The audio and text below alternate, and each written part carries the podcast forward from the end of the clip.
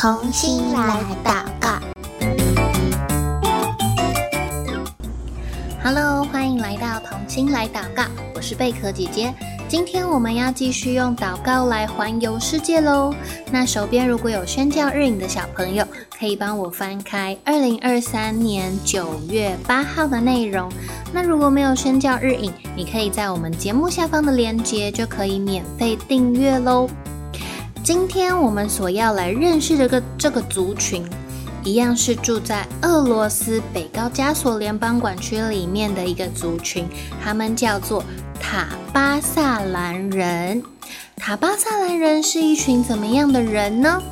在我们认识这群塔巴萨兰人之前，贝克姐姐想要先请问你，你觉得对你来说，怎样的人让你觉得他是很富有的呢？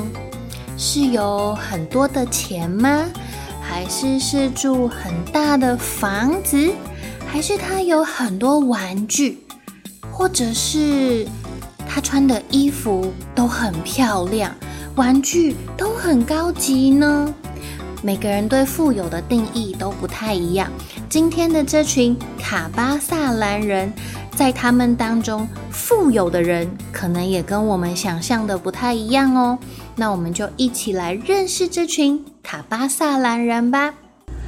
世世代代居住在达吉斯坦南部的。塔巴萨兰人被认为是崎岖多山的高加索地区当中最早的一群原住民。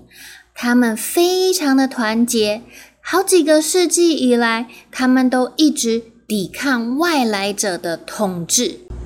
在塔巴萨兰文化当中，友谊跟好客是最重要的价值观，就是他们非常的看重朋友，也喜欢接纳款待客人。如果呢，一个人有很多的朋友，在这个塔巴萨兰人当中，他就会被认定是一个富有的人哦。所以，对于塔巴萨兰人来说，朋友是一件非常重要的事情。越多的朋友，就代表你越富有。所以，如果有人来到塔巴萨兰人家中做客，他们就会放下手中一切的事情，以来到他家的这个朋友、这位客人为优先，先好好的招待他的这一位客人。他们除了很看重友谊，也很会款待客人之外，其实塔巴萨兰人也很尊重老人哦。他们的整个社会群体会一起照顾有需要的人，比如说有些人可能生病啦，他们就会互相的来照顾；或者是有些人的生活很贫困，他可能没有钱吃饭、买衣服。或者没有地方住，没有鞋子穿等等，他们在日常的生活中就会相互帮助。住在这样子的群体里面，是不是一件很幸福的事呢？他们除了会互相照顾、看重朋友、尊重老人之外，他们的原始艺术，比如说像地毯，还有他们的音乐，也都非常的有特色哦。听起来，这群塔巴萨兰人生活好像非常幸福耶。他们很团结，又会互相帮助，又会接待朋友。你觉得这群塔巴萨兰人生活上会不会遇到其他的问题呢？其实啊，塔巴萨兰人也有他们自己的问题。是什么问题呢？就是从十九世纪末开始。他们引进了俄罗斯的一种酒，叫做伏特加。当然，酒这个东西小朋友不可以喝，对不对？所以都是大人在喝。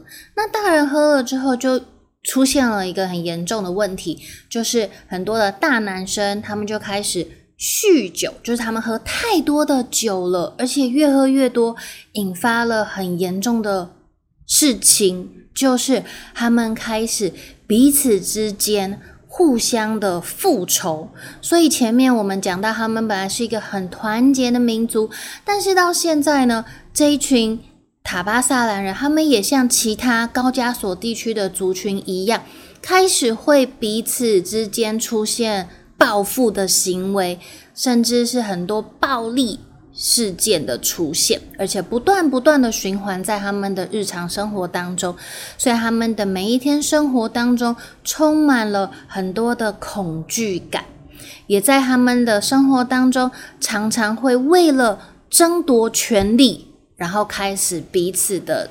斗争可能是打架，可能是拿一些呃武器呀，互相伤害等等，这是呃这群塔巴萨兰人现在遇到的比较严重的一个问题。那你猜猜看，在塔巴萨兰人当中有没有基督徒呢？